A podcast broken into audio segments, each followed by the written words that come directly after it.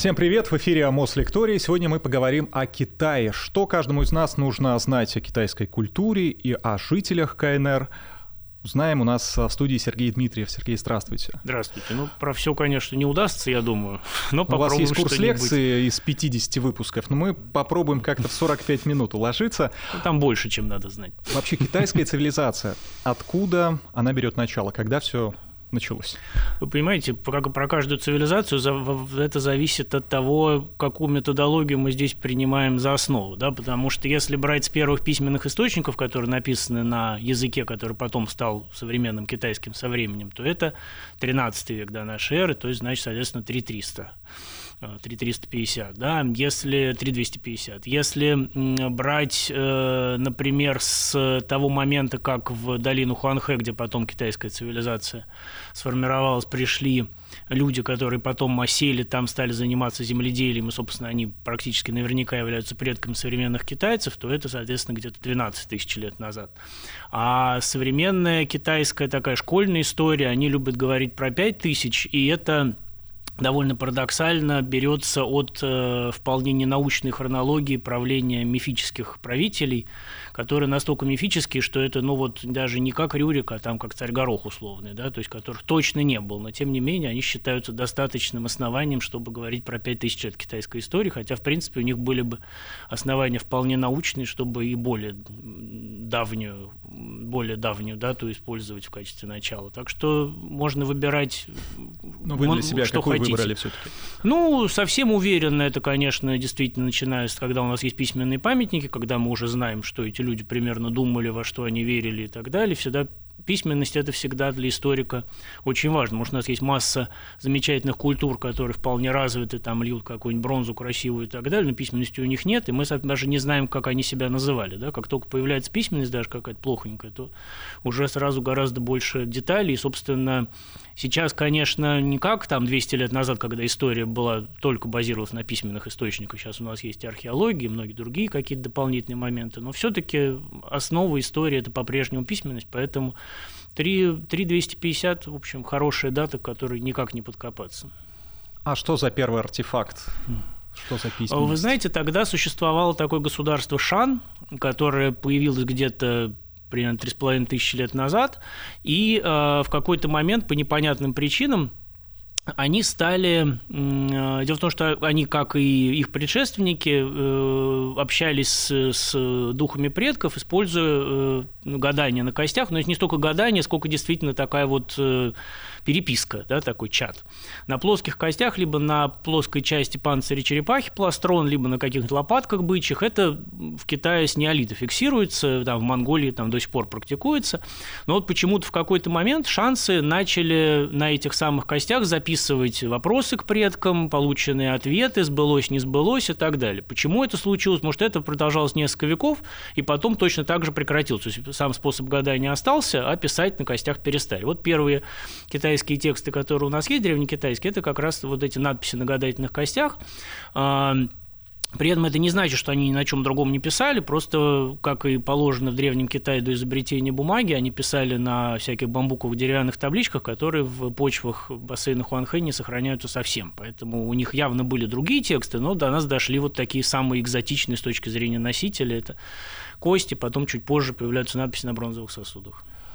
Вот вы, кстати, упомянули, получается, одно из а, четырех великих китайских изобретений. Это Ой, их папирус. Может, ну, есть бумага. такое выражение. Бумага. Четыре. Папирус это да. не бумага. А, давайте я переговорю. Да. Но вот вы упомянули одно из а, четырех великих китайских изобретений. Есть, по крайней мере, такая устойчивая фраза. Это бумага.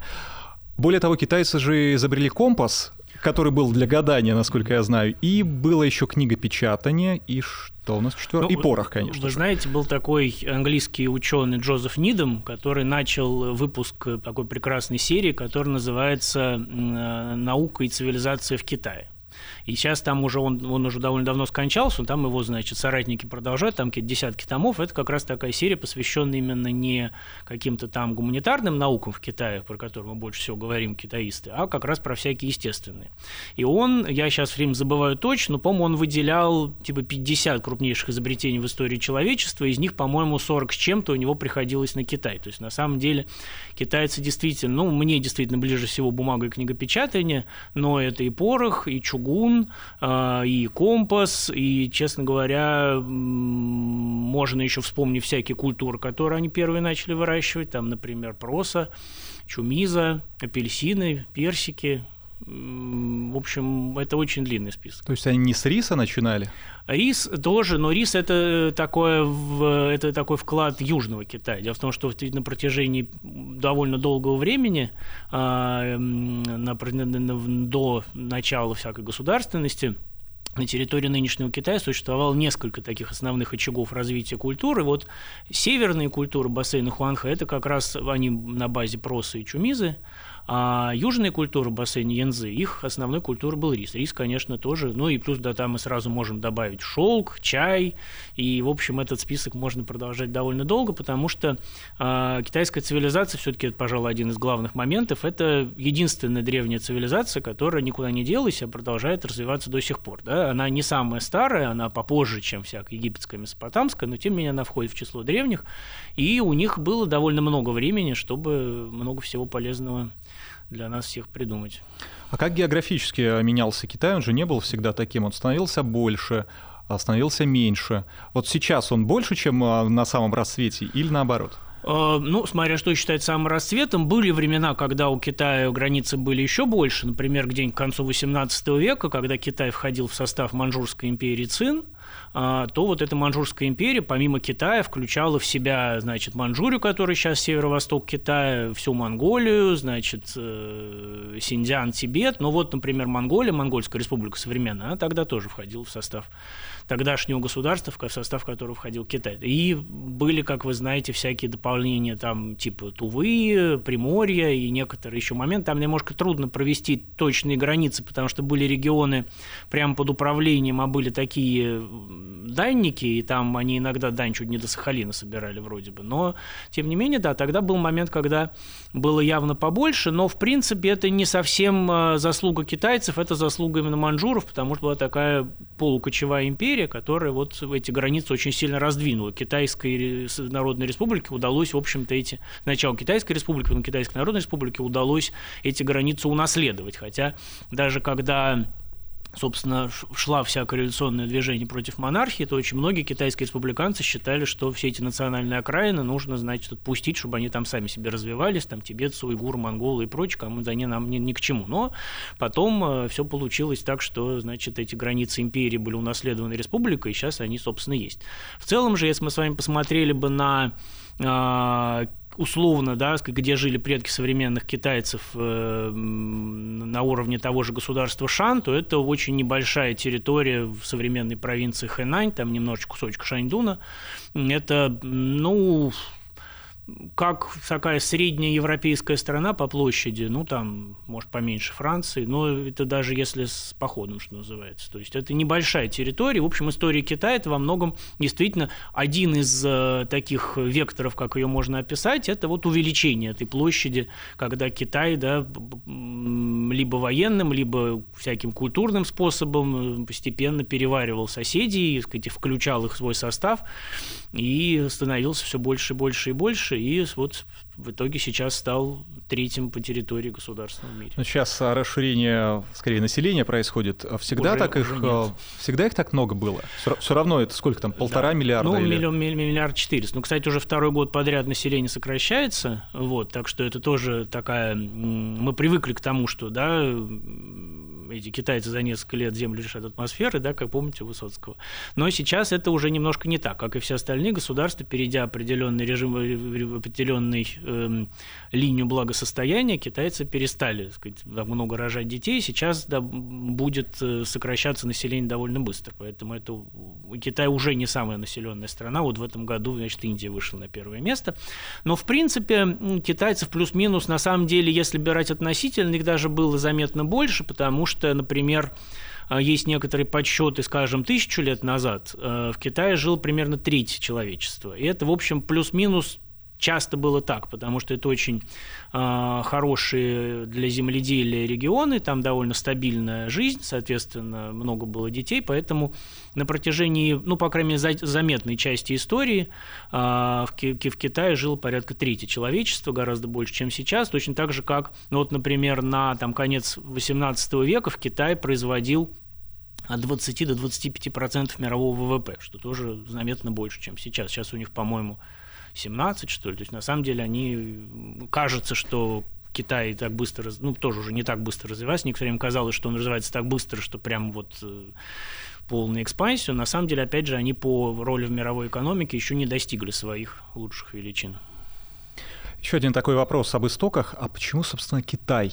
Ну или там Чайна по-английски. Как они называют свою страну? Ну, это, кстати, три разных слова, что называется, да, сами китайцы называют свою страну Джунго, что значит срединное государство, или даже, вернее, когда этот термин появился где-то две с половиной тысячи лет назад, он означал, скорее, срединные государства, потому что тогда на территории вот, до бассейна Хуанхэ существовало множество княжеств, которые были друг с другом связаны таким ритуально-культурным способом, но не составляли одного государства ни в коем случае. Вот чтобы, с одной стороны, предложить некий а, какой-то объединяющую идею и противопоставить себя окружающим варварам, вот было предложено эта идея срединных государств, которые вот культурные в отличие от периферии. Да? Вот это вот термин, он с тех пор а, существует, причем он вплоть до 20 века никогда не использовался как политическое название, как название государства, потому что там менялись империи, там Тан, Сун, Юань, Цин, то есть это были названия империй, которые чаще всего были связаны с какими-то географическими привязками, там, например, название первого удела там, основателя империи, что-то в таком духе. То есть э, это был это, это термин Джунгуо, это был скорее такое культурное самоопределение. Только в 20 веке он был включен в состав, э, собственно, названия государства сначала, когда Джунхуа Минго Китайская республика, а сейчас это вот Китайская Народная Республика. Что касается иноязычных, то э, Чайна и Китай, они ничего общего между собой не имеют, потому что Чайна и всякая там Хина, Сина и так далее, это все восходит, скорее всего, к империи Цинь. Это первая очень недол- недолгая, но тем не менее важная империя, которая объединила Китай на там, 10 лет в третьем веке до нашей эры. И, видимо, в этот момент как раз активизировались какие-то первые контакты с там, Индией и так далее. У нас самые, самые первые упоминания вот этого термина обозначения Китая как Сина – это как раз индийские документы. Оттуда это перешло к арабам, от арабов, значит, к европейцам и так далее.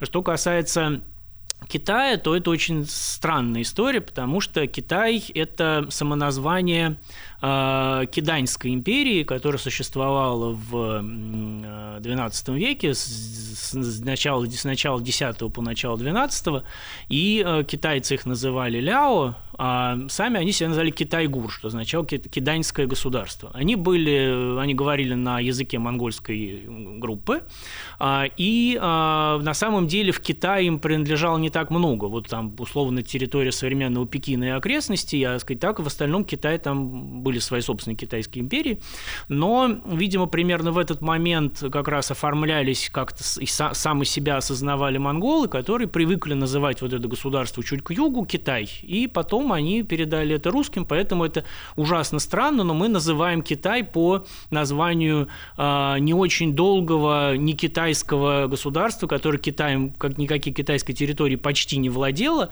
но вот в исторической географии так бывает, когда привыкают к какому-то названию, это не всегда логично. Ну, они же не сильно на нас обижаются, надеюсь. Нет, по-моему, они в основном не в курсе, честно говоря, и точно так же, как они не очень в курсе, что, как их называют на Западе, но это действительно довольно забавная история. А как вообще складывались наши исторические отношения с Китаем?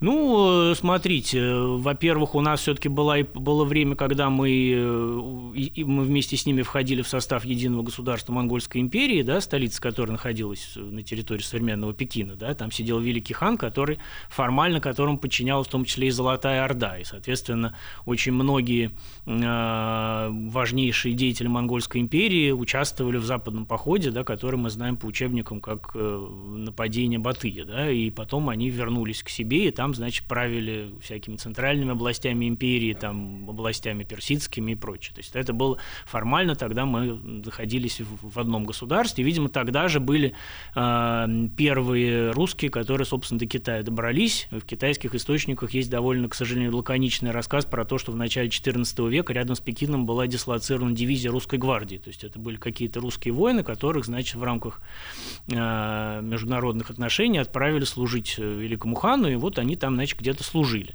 К сожалению, ничего от них не осталось, кроме там коротенького сообщения. Так было бы, конечно, очень любопытно узнать их судьбы.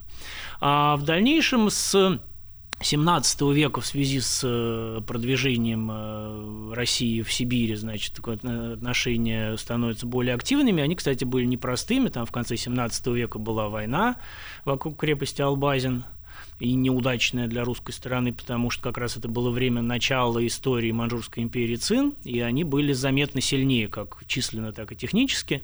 Но, к счастью, удалось э, малой кровью все это решить, был заключен Нерчинский мир, который потом на протяжении долгого времени, э, соответственно, 1689 год, по-моему, который э, потом, собственно, довольно долго функционировал, и отношения были неплохими, вплоть до века, значит, уже 19-го, второй половины, когда Китай ослабел, от него стали откусывать куски соседей, и Россия там довольно активно участвовала, и значит, заметная часть наших, значит, дальневосточных регионов, она тогда, собственно, перешла из-под китайской и манчжурской власти, собственно, под власть российскую.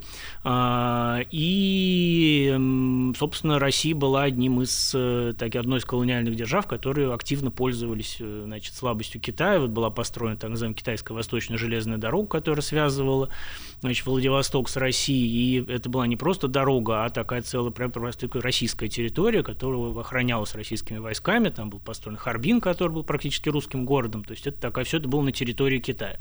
И, собственно, когда Россия воевала с Японией во время русско-японской войны, тоже это происходило на китайской территории, Китай просто вынужден был наблюдать, как это происходит.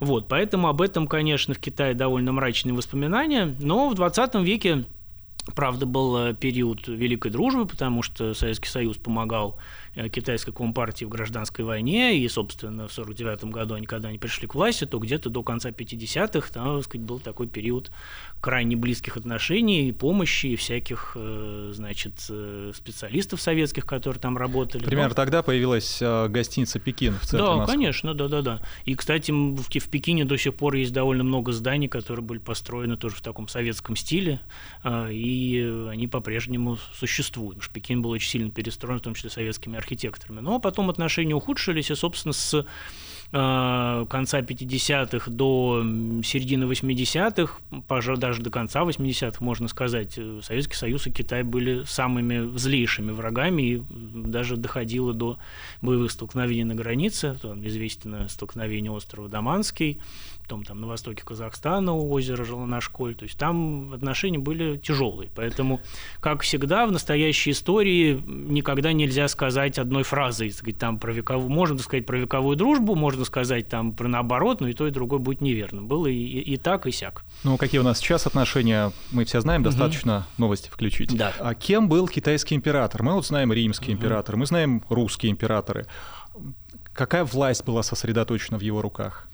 Ну, смотрите, как и в случае с э, другими примерами, которые вы перечислили, э, во-первых, китайский император был, конечно, фигурой прежде всего ритуальный. То есть это был центр мироздания, и с глубокой древности, собственно говоря, вплоть до самого последнего момента э, предполагалось, что его официальным, одним из многих официальных титулов был сын неба, и сын предполагалось, что он напрямую связан с небом, и небо э, не спосылает ему такую особую магическую силу Д, благодаря которой он управляет своей землей, не только управляет, но просто там солнце всходит на востоке, садится на западе, там Хуанхэ течет с на восток, там, значит, э, проса вырастает, когда надо и так далее. То есть все это происходило только благодаря ему.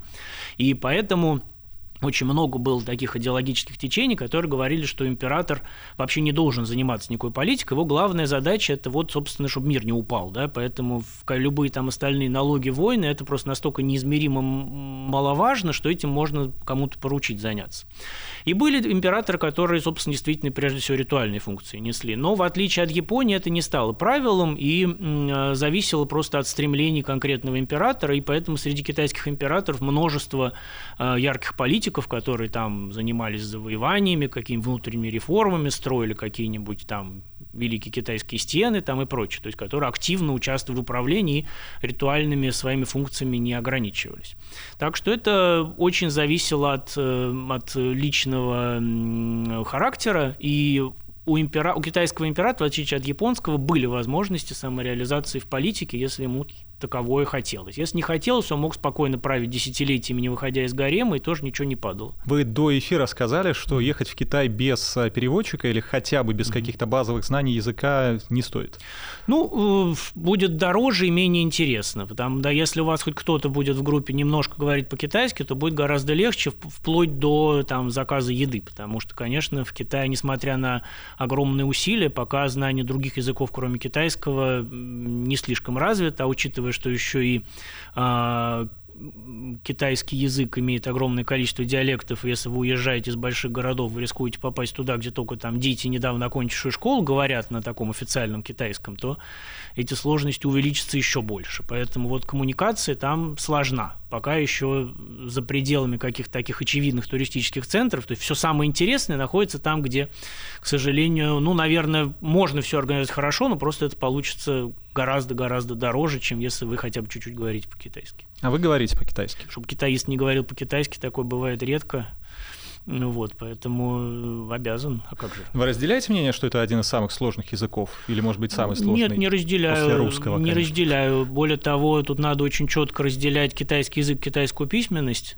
Китайская письменность сложна, потому что это иероглифика, и нужно выучить там несколько тысяч этих значков, которые действительно вначале очень пугают, но и потом они все время какие-то забываются, то есть даже сами китайцы все время встречают иероглиф, который они не знают, и лезут в словарик посмотреть, как он читается и что он значит. Это как бы вот в алфавитных языках вы один раз выучите, выучили алфавит, и дальше вы читать, может, не понимаете ничего, но читать можете отлично. Да, в Китае не так. Даже как бы сами носители языка и письменности, они постоянно сталкиваются со знаками, которых они раньше не видели или видели, но забыли. Да, и вы как бы постоянно должны быть к этому готовы. Чтение китайской книги сложнее, чем чтение книги там на английском. Но при этом сам по себе язык очень простой. У него нет падежей, у него нет почти никакой морфологии. То есть, соответственно, у вас просто есть порядок слов в предложении, и от этого зависит, значит, как они друг с другом вза вза взаимоотносятся. Соответственно, в отличие от... То есть русский язык многократно сложнее, чем китайский, и я знаю много народу, которые так и не научились читать, но при этом говорят совершенно свободно, потому что он действительно прост. То есть вы просто должны знать, в каком порядке надо ставить слова в предложении, и, собственно, все. Ну и с какой интонацией, с какой тональностью произносить ну, эти слова? Тут, знаете, это не педагогично, и, конечно, всегда всем говорят, что обязательно надо действительно правильно интонировать, но, в принципе, во фразе, вы, ну, вы будете звучать с акцентом, да, и будет, вы будете некрасиво звучать. Но, в общем-то, вас поймут, потому что если фраза длинная, то даже с неправильной интонацией понятно, о чем речь. Если фраза короткая, то все китайцы, опять же, вы все увидите, как китайцы друг другу на ладошке пишут знаки. Может, если там какое-нибудь название книги там из двух знаков, то как вы правильно не интонируете, все не попадете. Все там будет сотни возможных амонимов и вариантов правильной интонацией, как это может быть. Поэтому китайцы тоже друг другу все время на ладошке или сейчас на, на экране смартфона, значит, пишут, какие знаки они имели в виду.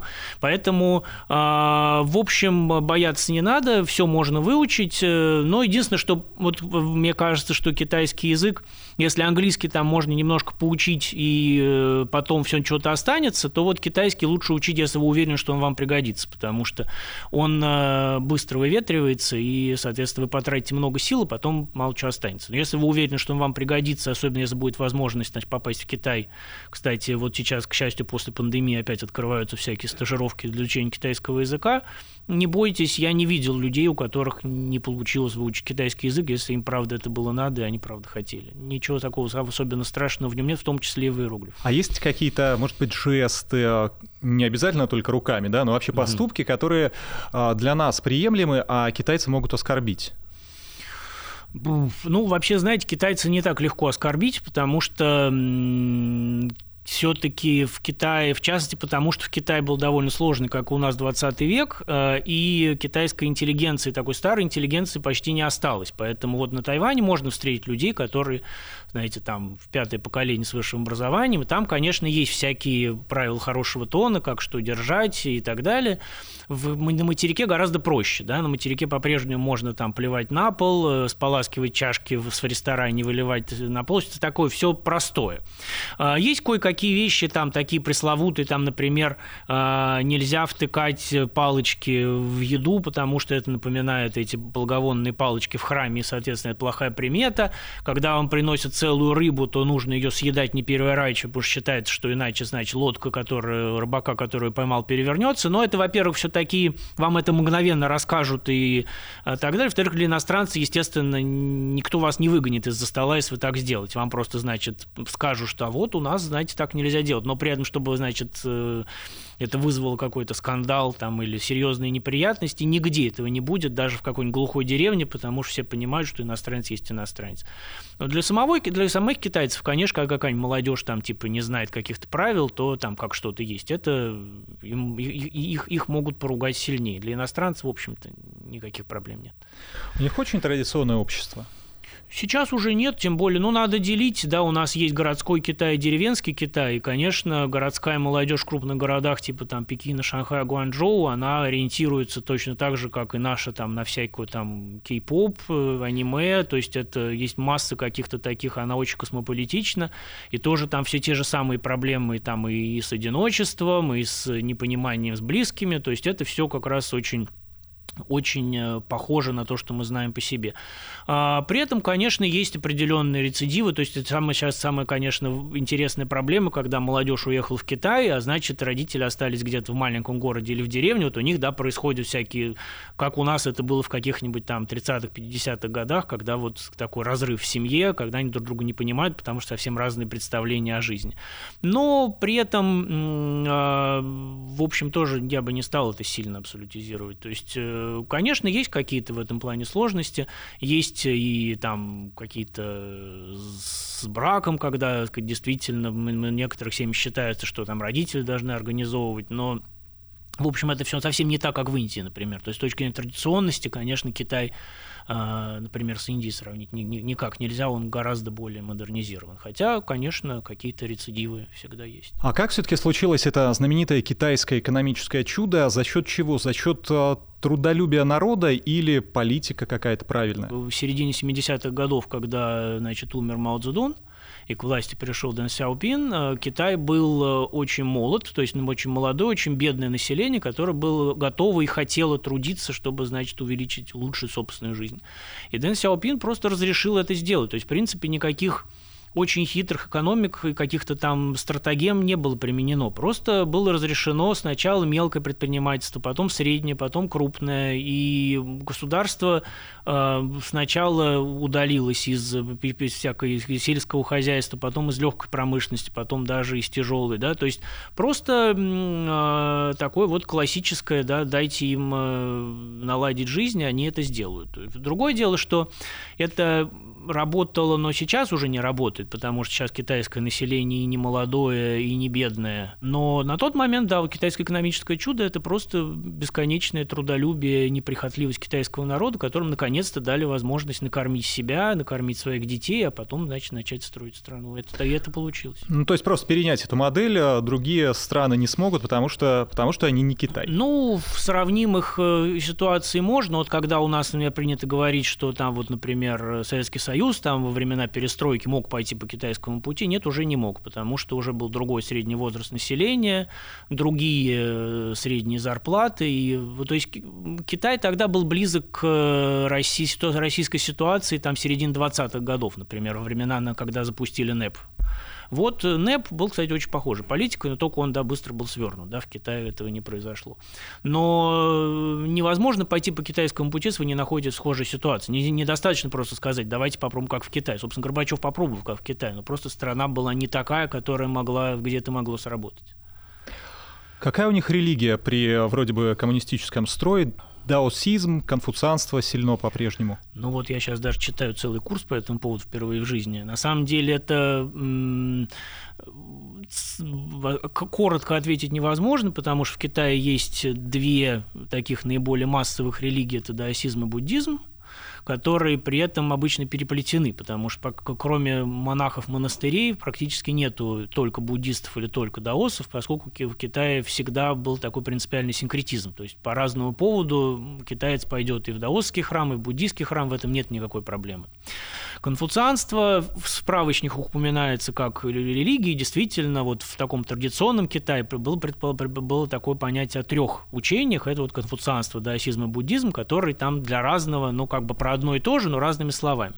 Но сейчас это неверно, потому что конфуцианство – это был культ э, чиновников и императора. Да? Это был тот самый как раз культ, во главе которого стоит император как центр мироздания. Соответственно, чиновник на работе, он был, вовле... помимо всякой управленческой работы, был вовлечен в огромное количество культовых совершенно мероприятий, связанных с почитанием императора и всякими дериватами этого культа. Но в отсутствие императора этого культа быть не может. То есть сейчас вы можете попасть на какой-нибудь якобы конфуцианскую церемонию в храме неба, где будет даже актер в костюме императора, но и даже, мне кажется, многие участники считают, что это по-настоящему, но по факту вот этого не может быть. Да? Соответственно, сейчас конфуцианство – это просто какая-то там морально-этическая какая-то система, но религиозной составляющей в ней нет, потому что она без императора немыслима. Но плюс в Китае довольно много христиан, много мусульман, причем христиане есть и католики, и протестанты. А, ну, не говоря уж о том, что помимо китайцев, да, в Китае живет довольно много других народов, у которых тоже могут быть всякие свои, всякие свои религии. Поэтому это, вот видите, на этот э, вопрос трудно ответить сразу. Ко всему прочему, есть всякие еще а, вещи, которые вообще обычно забывают. Скажем, есть культ предков – который может быть на каком-то уровне даже важнее, чем все остальные религиозные культы, потому что а, ну, сейчас это менее важно, но вот в старом Китае, так называемом, да, традиционном, еще там несколько десятков лет назад, человек прежде всего воспринимал себя в, в качестве члена рода, да, и как он знал, что он приносит жертвы своим предкам, они, значит, ему помогают, и он знал, что его потомки будут приносить жертву ему, то есть вот это вот была очень важная составляющая просто позиционирования человека в мире, соответственно, это тоже очень важная часть такая религиозная. Но все-таки религия это в Китае официально разрешена, это светское государство. Товарищ Си может пойти в буддийский храм? А, может, но, скорее всего, не пойдет, потому что все-таки, вот опять же, там в 90-х годах было полегче, и все как бы так сквозь пальцы смотрели на коммунистов, которые ходят в храмы, сейчас стало пожестче. Все-таки по-прежнему в уставе партии указано, что э, коммунизм несовместим с религией, и религии должны со временем, как, как, да, как мы все знаем, отмереть за ненадобностью, а, но их терпят, тем более, что согласно закону о религии, главное направление каждой религии – это э, развитие патриотизма в значит, вот, воспитании патриотизма Китайской Народной Республики, как пойди плохо. Вот. Но в целом сейчас, э, если вы чем партии вас э, заметят вот так вот как-то регулярно в храме, то могут быть неприятности. То есть, в принципе, Китай светское государство, религии э, имеют право на существование, но это тоже зависит. Да? Есть традиционные конфессии, которые так сказать, входят во всякие патриотические ассоциации, соответственно, управляются во многом партийными государственными органами, а есть, скажем, довольно много там протестантских э, церквей, которые, там, очень значительная часть католиков, которые пытаются из этого, так сказать, под этим государственным контролем не существовать, но вот у них тяжелая ситуация. Плюс очень тяжело религиям, которые связаны с какими-то заграничными иерархиями. Поэтому, скажем, китайские католики – это единственные католики, которые формально не подчиняются Ватикану, потому что китайское законодательство это запрещает. Ну и, кстати, поэтому есть довольно много проблем. То есть, например, э, русское православие не может там официально действовать, потому что это противоречит э, законам Китайской Народной Республики, и все православные церкви, которые там открыты, они там на территории посольства, консульства, а значит, в Китае их нет. То есть есть много проблем, но, в принципе, при этом э, говорить о том, что там какие-то прям гонения нет, вот там можно приехать в какой-нибудь Шаолине, там такая бизнес-империя, что никому никому мало не покажется. Ну, как католики, а коммунисты, это, конечно, любопытное сочетание. Бывают. Хотя основная масса католиков как раз в Китае так э, старается не взаимодействовать с такой официальной иерархией, то есть теми епископами, которые назначает Пекин, и поэтому даже некоторое время назад, сейчас, по-моему, правда, прекратилось, к сожалению, несмотря на то, что официально, значит, китайские католики Ватикану не подчинялись, но все равно Пекин неофициально согласовывал назначение епископов с Ватиканом, потому что иначе к ним никто не приходил. Вот. Что нас а, в России в повседневности окружает китайского, я имею в виду не телефоны, не mm-hmm. электросамокаты. Вот, например, практика фэн-шуя в какой-то момент стала очень mm-hmm. популярной. Много людей, у кого татуировка иньяна. Mm-hmm. Ну, знаете, с практикой фэншуй вообще очень здорово, потому что на самом деле фэншуй, прежде всего, когда был придуман в Китае там 2000 лет назад, он в основном использовался для того, чтобы правильно выбрать место для могилы, поскольку хорошо похороненный предок, он, значит, позволяет всем потомкам э, иметь плюсы, значит, к карьере, здоровью, счастью в личной жизни и так далее. И вот, чтобы выбрать такое хорошее место, как раз фэншуй был придуман, как раз вот для этого во многом использовался компас, потому что был такой специальный геомантический компас, который, значит, позволял специалисту вам сказать, где где вам это место для могилы купить. И, конечно, когда сейчас говорят, что фэншуй это значит, как в Древнем Китае правильно ставили микроволновку в кухне, это, конечно, некоторое упрощение. Вот. А что касается а, остального, ну, пока, честно говоря, все-таки у нас, мне кажется, в массовой культуре такое очень поверхностное знакомство. Потому что, да, там какие-нибудь э, иероглифы, которые еще часто какие-нибудь смешные, потому что люди не знают же, что им набили, значит, ходят с этим потом. А, какие-то поверхностные вещи, на самом деле, ну, на, моей, э, на моем опыте, знаете, я начал Китаем заниматься в середине 90-х, и тогда это вообще была экзотика, и, собственно, мест, где китайский преподавали, было всего два с половиной половиной там во всей Москве. Сейчас, конечно, гораздо больше людей, которые к китайскому как-то какое-то отношение имеют, но они пока молодые. Поэтому, в общем, они все-таки погода очень сильно не идет. Я думаю, еще пройдет лет 10-15, и вот такой уровень, конечно, знакомства с китайской культурой и всякими китайской символикой будет, конечно, повыше, пока он не очень. Хотя лучше, чем был 20 лет назад, так что я тут очень оптимистично настроен. А знаменитые китайские чайные церемонии? Да, они знаменитые. Хотя в Японии они гораздо более церемонии. В Китае, опять же, это скорее, мне кажется, часто сейчас это попытка создать заново что-то, чтобы, значит, утереть нос японцам, потому что традиционно все-таки в Китае, да, очень большую роль чай играет, и он там замечательные разные сорта, его там правильно заваривают, но вот это весь балет, это не совсем на самом деле про Китай. То есть это всегда где-то было, но в повседневной жизни используется довольно редко, в основном это для, для иностранцев. То есть вот если говорить про такую традиционную церемонию, то японцы здесь, конечно, гораздо больше сохранили, это гораздо больше живая традиция, чем в Китае, где она все-таки во многом созданная ну, то есть э, есть определенные, просто как надо заваривать определенные сорта, но до японцев тут с точки зрения церемонии довольно далеко. Ну, а к тому, что в Москве очень часто угу, устраивают угу. какие-то чайные церемонии, да, и это мы тоже себе чайные переняли. клубы, ну, нет, конечно, на самом деле, опять же, знаете, сейчас уже сложно себе представить, но я помню, что когда я, я начал, значит, заниматься китайским году в 97-98, я помню, я специально поехал, значит, на Мясницкую в магазин чай-кофе и купил там зеленый чай, потому что в обычных магазинах тогда зеленый чай не продавался. То есть, казалось бы, это совсем недавно, но даже зеленый чай был, значит, сложной экзотикой, которую не вдруг можно было найти. Я помню, я всем, вот, я тут пью зеленый чай, говорю, да, ну и как, потому что это было совершенно что-то необычное. А сейчас никого уже этим не удивишь. Поэтому, видите, даже на таком уровне рестораны всякие китайские появляются, и там народ уже палочками умеет есть, много кто, особенно молодежь. Поэтому вектор для меня вполне очевиден. Вы наверняка общаетесь а, с китайскими путешественниками, туристами. Да, была, к сожалению, пауза на ковид, но сейчас они mm-hmm. постепенно возвращаются. Можно прийти на станцию метро Площадь Революции, встретить группу. Да, там же, кстати, китайский центр mm-hmm. «Дружба» находится. Что их впечатляет в нас? Знаете, это, кстати, не такой простой вопрос, потому что китайцев действительно очень... Китайцев, китайских туристов было много, и сейчас их будет много.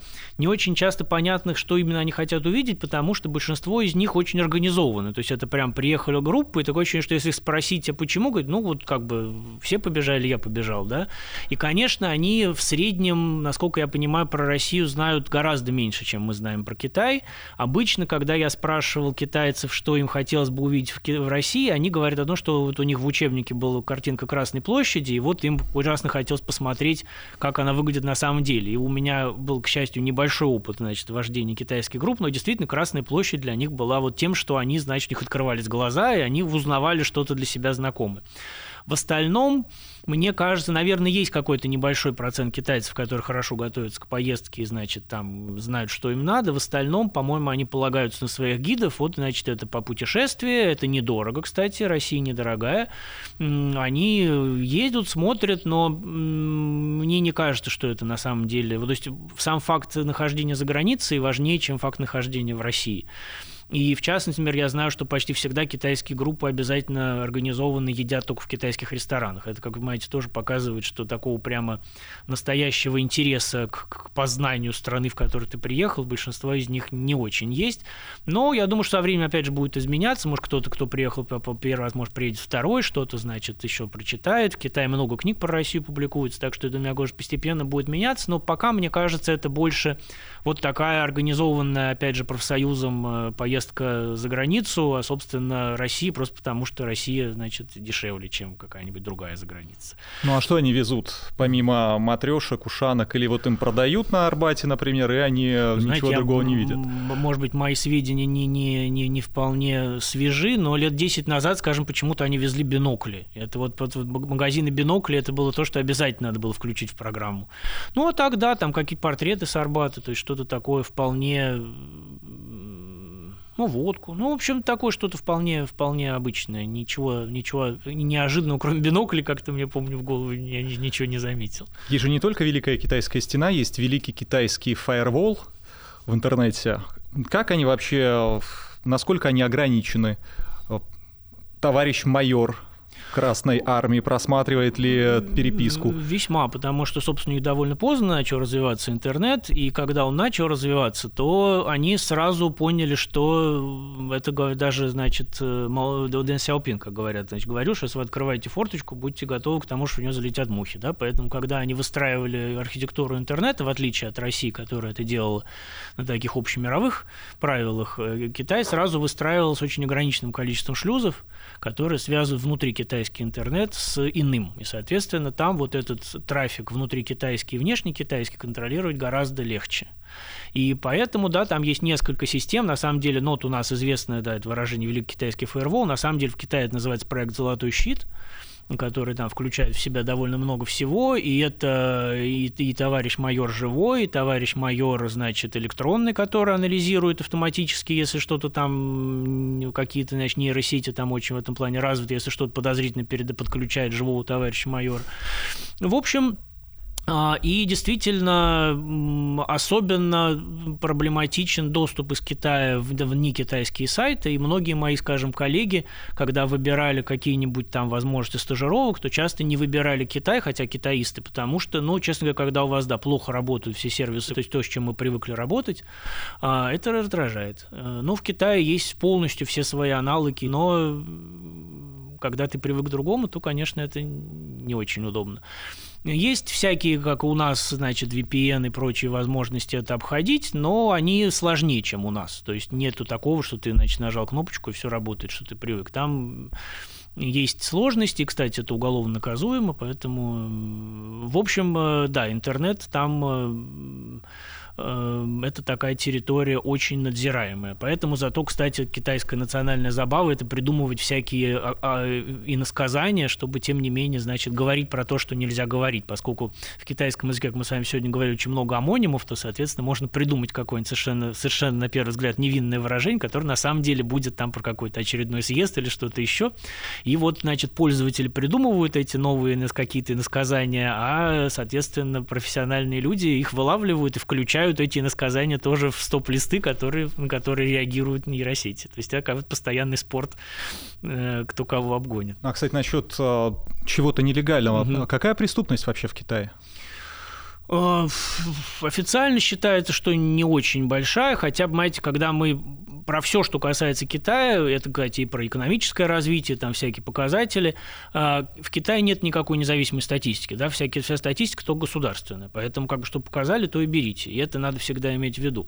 Что касается преступности, у них, кстати, была очень высокая преступность вот в начале экономических реформ, там в 80-х годах, и действительно там был какой-то момент, когда они ужесточили, и там какие-то были в год там десятки тысяч расстрелов, потому что, значит, нужно было как-то всю эту ситуацию а, просто разбандитизмом, значит, приводить к норме. А, по-моему, это стало лучше, и даже там какие-то официальные цифры там тех же смертных приговоров и заключенных, которые они показывают, это большого впечатления не производят, но при этом последние годы были какие-то такие тревожные звонки, потому что сейчас, конечно, в Китае довольно большая проблема социального расслоения, то есть у вас одновременно там на одной и той же улице может жить человек, который зарабатывает несколько тысяч долларов, и человек, который по-прежнему никаких тысяч долларов не зарабатывает, и это всегда, конечно, довольно высокая безработица, многие работают нелегально, это, как вы понимаете, понимаете, база для всякого рода криминалитета. Но, судя по всему, пока они, в общем, конечно, держат ситуацию под контролем, тем более, как вы знаете, Китай, собственно, во многом придумал, и, по половина камер мира сейчас висит в Китае, и это, конечно, тоже помогает, значит, как-то контролировать всех не только по политическим, но и по уголовным статьям. В Москве относительно недавно появился еще один уголок Китая в э, районе Ботанического сада. Там даже есть э, статуя Конфуция. И вот я не знаю, писал он это или нет, но я цитату просто в интернете, конечно, нашел. Тот, кто, обращаясь к старому, способен открывать новое, достоин быть учителем. Вот вы были нашим сегодня сенсеем. Сенсей, правда, это по-японски, но все равно спасибо. А по-китайски как? По-китайски это читалось бы сеншин. Это то, что сейчас э, используется в качестве уважительного обращения, как господин. Но буквально это значит тот, кто родился раньше, преждерожденный. И вот раньше так называли учителей, в Японии это сохранилось. Сеси Сенши. Mm. У нас сегодня был в студии Сергей Дмитриев, и это Мослекторий на Москве 24. Спасибо.